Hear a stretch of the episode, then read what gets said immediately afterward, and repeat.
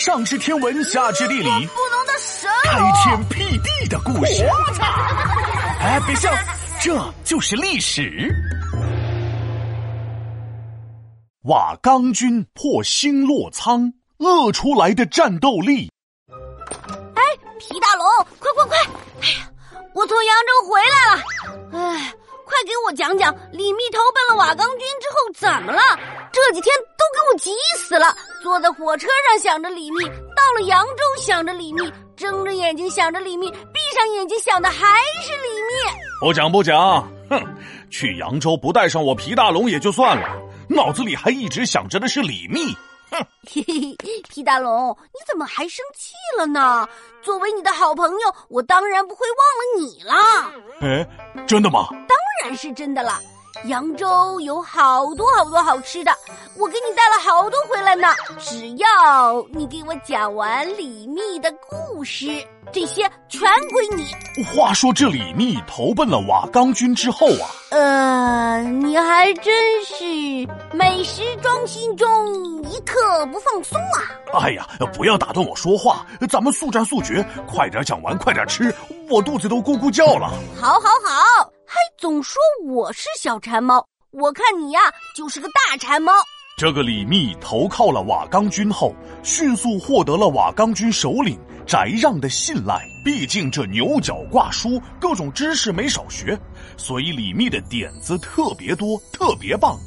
李密当时建议翟让先攻打下一个叫荥阳的地方。这个地方有什么特别的吗？为什么要先打这里呢？要不怎么说李密厉害呢？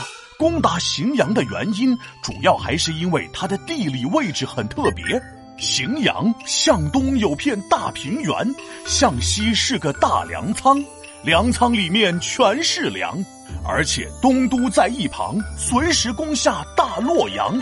一位李密的妙计，很快荥阳就被瓦岗军攻下。紧接着，瓦岗军对西边的大粮仓新洛仓。发起了进攻。哎，等等，李密不去打东都洛阳，打粮仓干啥？他是不是也惦记着吃的？嘿嘿，他是惦记着吃的。瓦岗军的队伍士兵越来越多，粮食不够吃可不行啊。而这个新落仓呢，是隋朝最大的粮仓，那是城里三千，大地窖，粮食多的想不到。饥民看了咧嘴笑。李密吹起了小口哨，那就赶紧打呀！你想啊，新落仓里存的都是大隋朝保命的粮食，隋炀帝自然也是派了重兵把守，不好攻啊。那怎么办？哎，对了，我记得你之前讲过官渡之战，把粮仓烧了不就行了吗？火烧那是下下策，多浪费粮食啊！聪明的李密想到了一个更好的方法。他找来了七千名精兵，这七千个人都是因为隋朝的压迫而吃不上饭的农民。一听要攻打粮仓，个个都提起了精神，因为饥饿激发出了原始的本能，就像是猛虎一样。没多久，瓦岗军就攻下了星落仓。我懂，嘿嘿，就像平常我跑步，也就是个中上水平。但是如果前方有吃的，嘿。我总能第一名跑过去。瓦岗军攻破了粮仓之后，立刻发布命令，开仓放粮。不管你是男还是女，姓王还是姓李，想吃粮食就自己取。吃完了大米，再吃小米，犹如一阵及时雨。百姓心中感谢你，感谢你，我衷心谢谢你。那。打下了星落仓，可以去攻打洛阳了吗？嘿嘿，别急呀，因为攻打星落仓取得了不错的效果，所以接下来李密采取同样的计策，又攻打了两个粮仓，然后继续开仓放粮。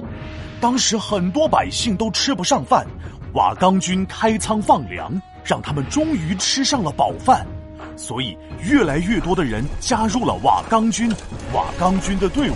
也越来越壮大。这下瓦岗军厉害了，他们是不是攻下了洛阳，打败了隋朝，建立了新王朝啊？呃，不不不，虽然瓦岗军给了隋朝沉重一击，但是因为后来瓦岗军内部发生严重分裂，起义失败了。话说回来，这李密虽然没有建立新王朝，但另一个姓李的人却完成了这个任务。那人是谁？哈哈，要知那人是谁，且听下回分解。皮大龙敲黑板，历史原来这么简单。隋末起义瓦岗军，开仓放粮得民心，对抗隋朝他最拼，支持他的是乡亲。